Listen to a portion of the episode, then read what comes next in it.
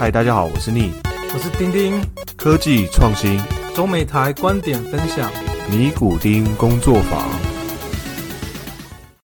Hello，大家欢迎回来 Knitting Workshop 尼古丁工作坊，我是主持人丁丁，我是主持人 Neil，欢迎大家回来。那很高兴又在这边跟大家要分享一些我们得到的资讯哦。那首先呢，我们先讲念一下在 Apple Podcast 上面的留言。就是东哥，也是东哥经济学的创办人，上面留的标题是我要快把全部集数给追完了。那内容是我非常喜欢的节目，可以媲美科技导读。我自己也待过新创公司，听了贵节目，非常的亲切有感觉，对新创公司与商业模式非常的有兴趣，很喜欢逆语钉钉的内容，内容优质有料。我是东哥经济学的东哥，东哥还是蛮不容易的，因为他是真的几乎。快把全部的集数听完，然后才来做 comment 的，就不是说他听了一两集，就他他大概听了三十几集了吧？对啊，对，所以很感谢东哥啦。那我们也会去听东哥的节目，因为我们觉得他的东西蛮亲民的，而且会讲一些，例如说房市啊，因为他自己是做那种法拍屋的嘛，然后他也会讲一些有关于投资上面的，不论是股票或者是虚拟货币，反正他基本上所有东西都会。接触，而且感觉上都蛮简单易懂的，就是比较出街就可以去了解，而且重点是这都这些东西都是发生在大家生活周遭的事情，不像我们的东西，可能你一辈子在大公司的话，可能就不会接触到我们东西这样子。对，就是他的东西就是生活大小事比较容易遇到，而且简单易懂啊，就大家有有空也可以支持一下东哥经济学。好，那接下来呢，我们想要做个澄清，这个澄清也是我们听众给我们的反馈啊，主要是针对我们有一次在介绍一家公司叫做 C Five，这家公司是在今年年初的时候介绍，我们在里面指出说，诶，这家公司的 CEO 并没有足够的业界经验，所以市场上面有一些疑虑。那这个事情我们要做个澄清，第一个澄清是。其实我们在收集 C5 的资料的时候，是去年年底的时候的资料，所以今年年初才能讲。而他们在去年大概九月底、十月初的时候，内部有进行了改组，之后呢，有带入了一位从 Qualcomm 来的，应该在 Qualcomm 的时候也是在高层，我忘记是 VP 还是 SVP 的职位，来当 C5 这家公司的 CEO 兼任 Chairman，Chairman 就是董事长哈，所以。他们的高层或是 CEO 没有业界经验，所以造成投资人疑虑的这件事情就被解决了。这个是我们当初在收集资料的时候，因为他们的官网啊，也就是 C5 的官网还没有 update 这位 CEO 的资料，所以我们觉得这可能只是个 rumor。因此当初在讲的时候，并没有把它 present 出来。好，这是第一个。第二个是，其实我们当初在讲说，诶 c 5他们的 CEO 并没有足够的业界经验，这可能也要做一些修正。原因是因为他们当初的 CEO 其实已经有部分的业界经验了，而他们没真正没有业界经验的是他们本身的公司高层，尤其是他们的 co-founder 那一群人，而且当初的 chairman 还是他们的 co-founder 之一，所以说公司在这些人的领导下会比较缺乏业界的经验，因此市场上面有一些疑虑。那我们在这边做个澄清，这样子也非常的感谢这位听众给我们的反馈啊，以后我们会特别去注意。那再来，我们今天要讲的主题其实也是一个听众的反馈，他就是 IG 留言密我们说他想听 Strip 这个公司，然后其实我之前是比较不知道，因为我已经大概离开美国两年了嘛。丁丁，你是不是大概什么时候知道 Strip 这个公司的？去年或前年吧。其实主要是因为。那个蚂蚁金，阿里巴巴本来要在中国大陆上市嘛，然后它当初上市挂的是全世界最大的新创公司嘛，结果因为某些因素没法上市，然后我就看到很很多的那种杂志报章都在分析原因，然后顺便比较一下说，哎，在全世界最大估值的就是阿里巴巴，那在如果排除掉中国大陆的话，到底？估值最高的是哪几间公司？Strip 就在里面，这样子。OK，Strip 就是我们今天的主题。那我们来讲一下，就是 Strip 现在的募资情况。那基本上 Strip 现在已经到了 H 轮了。它在上一轮居轮的时候，其实是募了八点五亿美金，估值三百六十亿美金。但是他在这一轮，就在三月十四号，他融资了六亿美金，现在估值已经九百五十亿美金啊。跟上一轮比起来，呃，三百六比上九百五，所以他几乎就是在不到一年的时间，他就翻倍了，翻了三倍的估值。他也是世界上估值第三高的独角兽。那所以我们这边定一下独角兽的定义是什么？就是它的估值超过十亿美金，但是都还没上市。那基本上就是像丁丁刚才讲的，他输了蚂蚁金服第一名嘛，第二个就是字节跳动，就是抖音啊。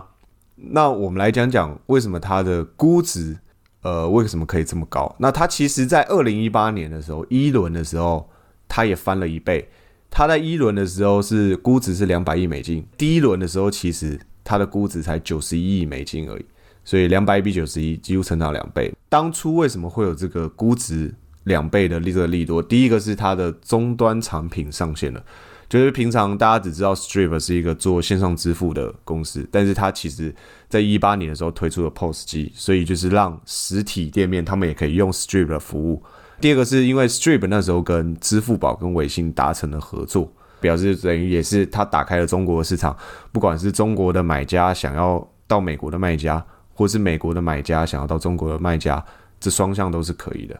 他的背景基本上两个创办人 Patrick 跟 John，一个是 Harvard 毕业，一个是 MIT 毕业的。大家一定很好奇说，诶 s t r i p 这个公司到底是在干什么的？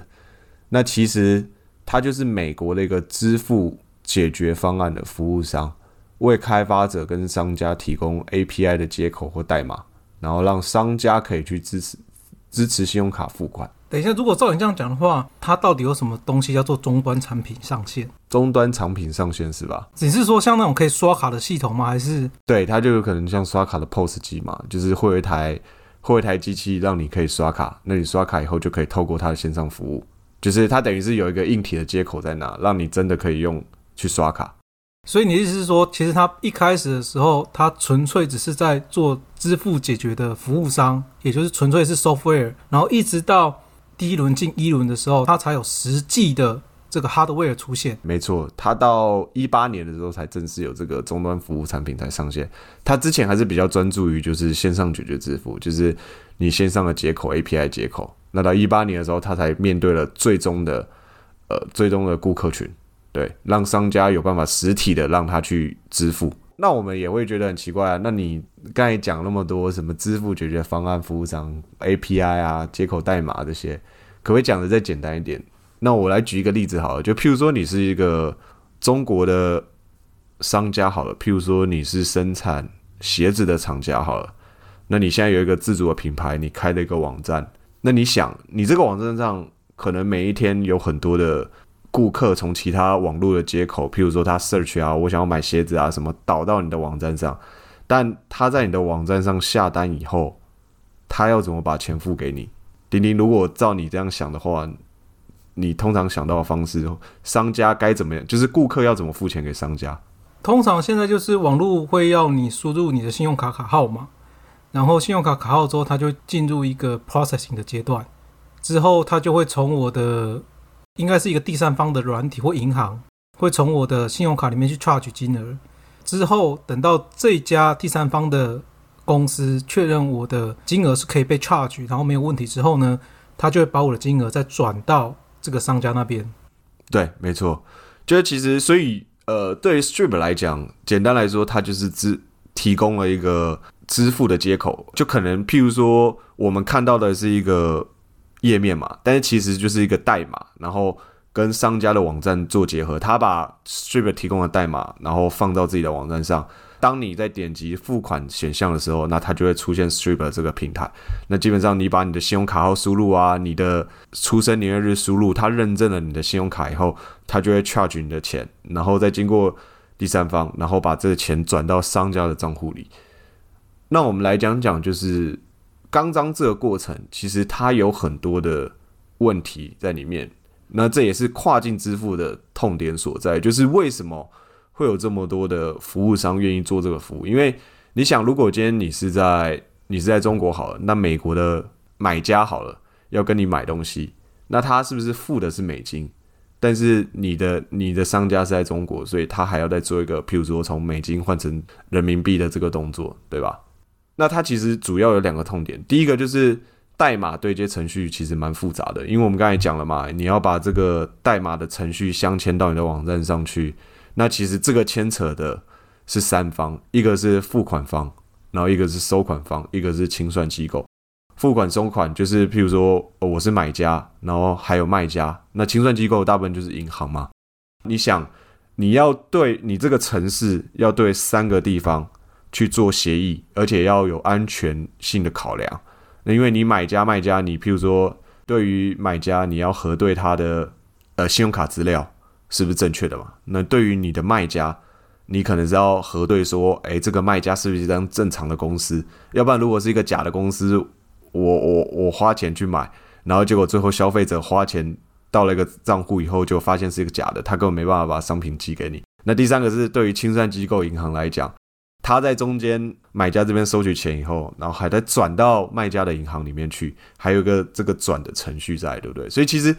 这这虽然是三方，但是它的安全协议上跟它的每个 API 的接口，其实还是有它的难度所在。那你这个。创新公司其实没有那么多的人力跟资源可以去做这件事情嘛？对，而且讲坦白话，对我而言呢，我不晓得你有你怎么样。我现在在网络上面要买东西，除非这个东西是我很想要，而且很少人有在卖的，不然我现在网络上要买一般的东西的时候，我看到他要两天之后才能寄给我，我就会直接下意识的 skip 掉了。在美国，甚至有所谓的当天寄送。然后我之前回台湾的时候，我看到台湾居然有六小时寄送。像你刚刚那样讲，就是说，如果今天要按照刚刚你讲那个流程来跑一次的话，因为对卖家而言，他一定会希望说，我要先拿到我的货款，我要确定说我能够拿到你的钱之后，我才愿意把货发出去，或者是我我要拿到一部分的货款啊，因为这很正常。因为对于很多的新创公司而言，可能现金流是他的死穴。如果说依照传统这样走的话，我觉得他会。损失掉非常非常多的客户，没错，就是还有刚才就像你提到的嘛，就是在于你的这个金钱转换的效率嘛，就是因为有的厂商家他花他自己的现金流去压货了，但是问题是，他如果没办法及时收到顾客这边回来的金流的话，对他的损失是很大的，因为他这边也会有资金的压力嘛。那再来就是我刚才其实有讲到，就是对于货币换转换的麻烦嘛，因为。你可能现在是一个国际化的社会，所以也是一个网络不分国界的。所以，譬如说你在中国，你想要去买美国商家的东西，或者是你今天在欧洲，你想要买中国的产品，牵扯到货币转换的麻烦。那其实小公司也没有这样的能力，跟他的他没有这样的能力，也没有这样的人力，可以去做这样子一笔一笔的交易清算。所以其实基本上，他们大部分都会委托给这种支付解决方案公司。这就是两个很大的跨境支付的痛点。第一个是代码对接程序很复杂，第二个是货币转换麻烦。那基本上 Strip 公司就是针对这两个痛点去解决这些问题。它在产品的特点定位上其实也很明白。第一个就是它其实服务于中小型公司，所以它大部分的用户都是创业公司，因为这些公司就是面临像我们刚才讲的问题嘛。就是他其实没有这么多的资源跟能力去解决这个问题，所以如果他直接用 Stripe 的服务的话，其实帮他省下很大的麻烦。而且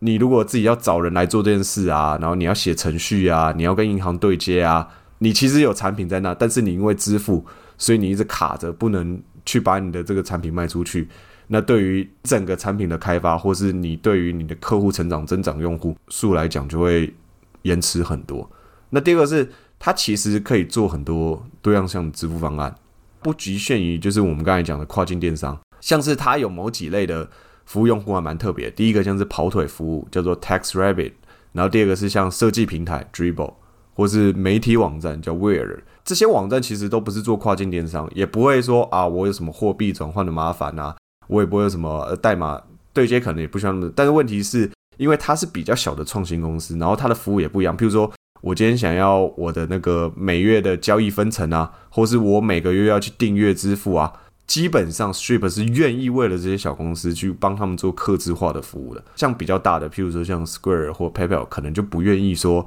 我去帮这些比较小公司做特别你们想要的这个 feature 是什么，或者功能是什么。那第三个是它其实跨平台的易用性。它的使用上对于平台、对于商家或对于买家都是相对于容易的。我们刚才讲了嘛，其实你是要把你自己的代码，然后相接到自己的网站上。那其实对于每个买家来讲，他们给出的评价就是 Strip 很简单，可以做这个对接的动作，就是不会有很多麻烦的东，就是很安全性的要求，不会让你觉得很麻烦，然后或是这个相录的动作让你觉得很麻烦。那它就是很简单的操作，就可以让你学会用这个东西。第四个是它其实是很全球性发展的，它支持国际支付，所以它目前在二十五个国家都有开展业务。然后它也跟像中国，它有跟支付宝啊、跟微信合作啊，所以你看，你像海外的企业，基本上也可以跟中国消费者去出售商品。因为譬如说，你今天中国的消费者他想要跟美国买东西，那他其实你也知道，中国其实基本上不太用信用卡，他就大家都是用支付宝或微信嘛，你就扫支付宝或微信，那后面他介绍人民币以后，人民币转到美金，美金再从你的账户转到商家的账户，这个就是 Strip 他会帮你处理的事情，所以就很方便。诶，像你刚刚讲这个，它是可以逆向的吗？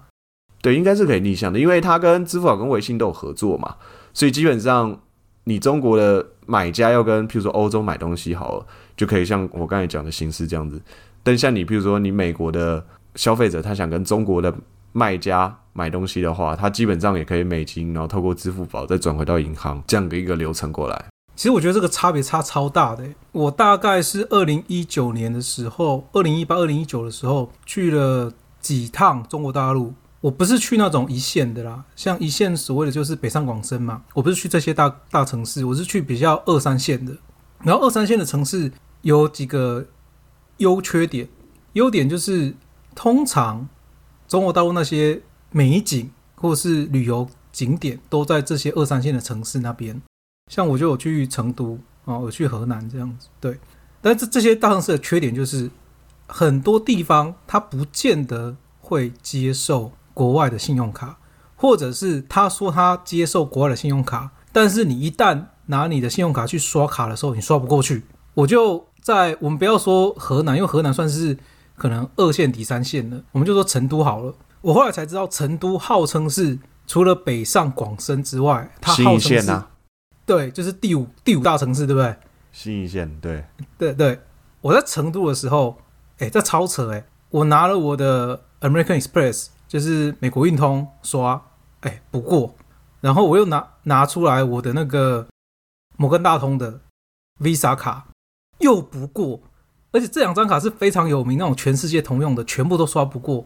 后来我又拿其他的卡刷，全部都刷不过，而且这种美国的信用卡在中国大陆刷不过。我不是只有遇到一家这样子，是很多家都这样子。那那后来怎么办？后来我只能够付人民币啊。但是你也知道，这是我自己觉得啦。你在中国大陆付人民币会让人鄙视，你知道吗？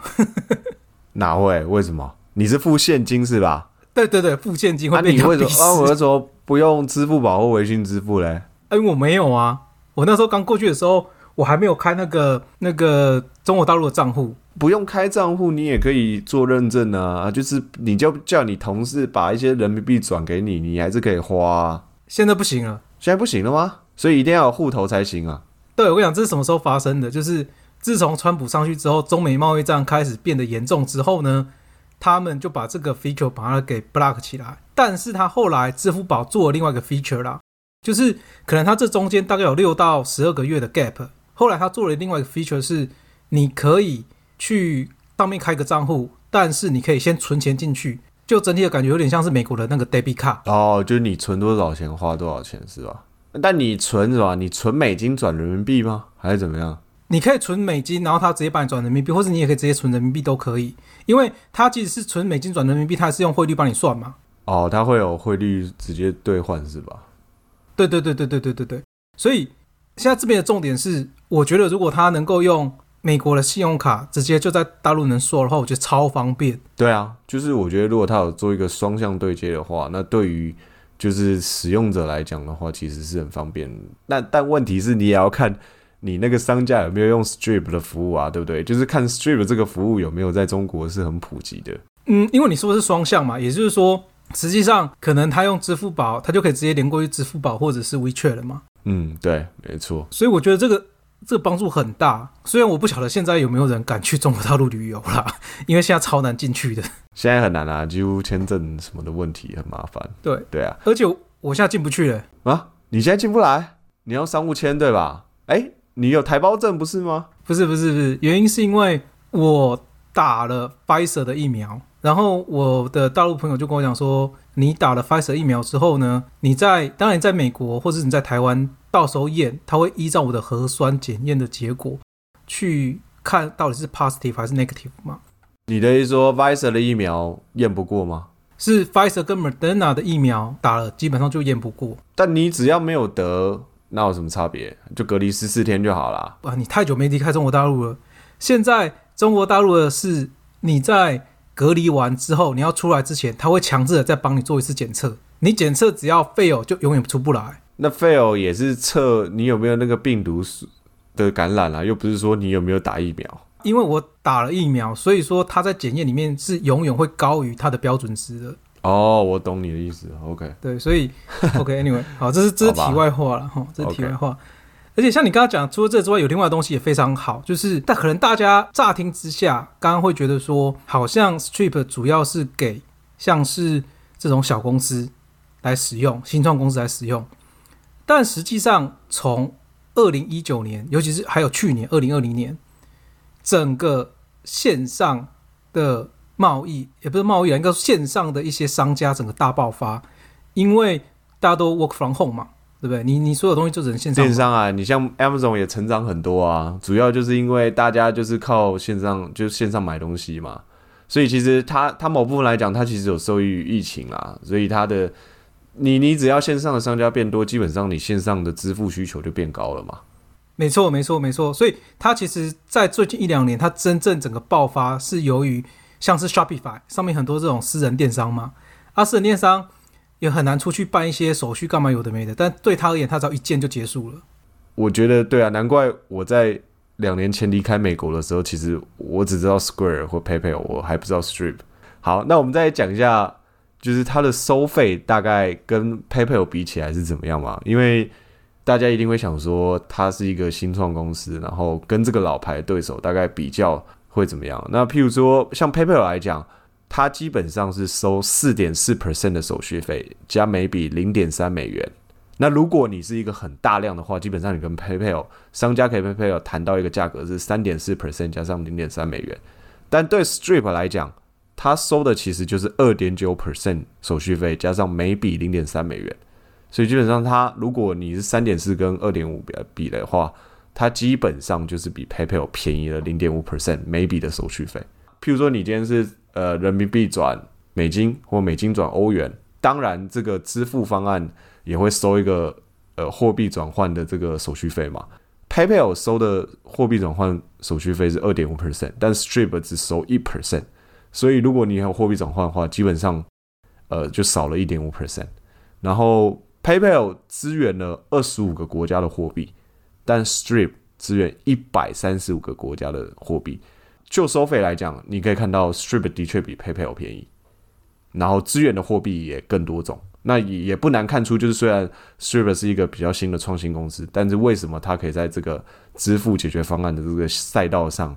可以走得这么前面，募到那么多资？好，那我们讲了它刚刚很多很好的地方嘛，那它现在。因为它已经募到 H 轮了，说不定再来就 IPO。那大家一定也很关心，说那它未来的走向会是怎么样？那其实我觉得它第一个遇到的问题就是，其实支付解决方案服务商这个东西在美国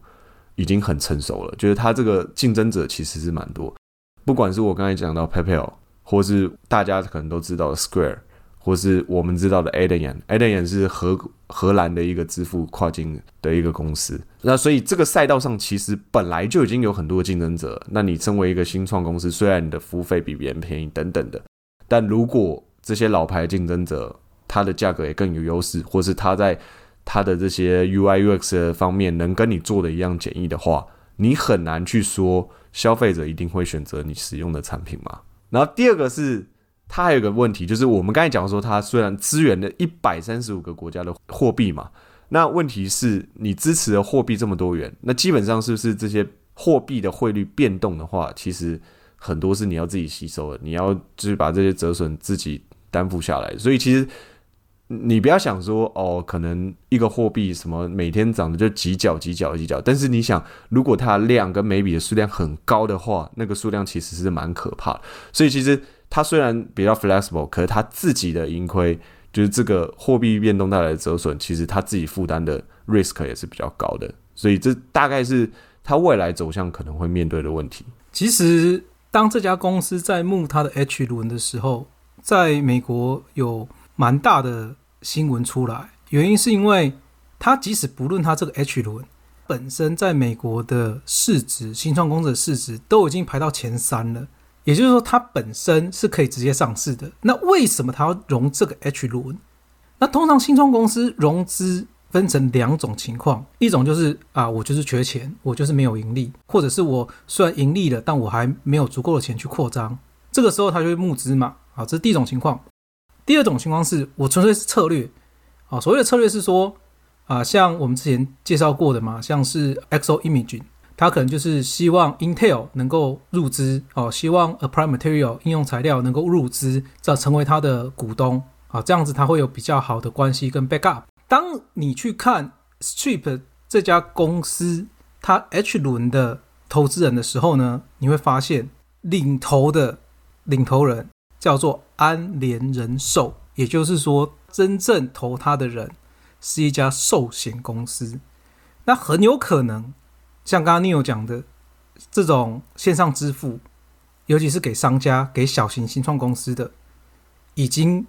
竞争者太多。而且搞不好已经快被玩烂了。他打算跨足到那种保险公司的业务去，所以他非常有可能是要转到去做这种寿险、保险相关的业务去了。那下一步，当然这家公司很有可能就准备上市了啦。反正我觉得它也大到就是可以做不要把鸡蛋放到篮子里这件事情嘛，所以它可能就在支付解决方案的上往外延伸，不管是往宽度延伸或往。垂直的延伸，其实基本上对它分摊风险来讲都是比较好的呀。那这就是我们今天所讲的公司 Strip。如果大家喜欢我们节目的话，也欢迎帮我们去分享出去，然后帮我们推广这样子。对，如果大家有什么想听的，也可以就是 IG 私讯我们或 Facebook 私讯我们，让我们知道你们想听什么样的公司，那我们也会斟酌一下。好，谢谢各位，拜拜，拜拜。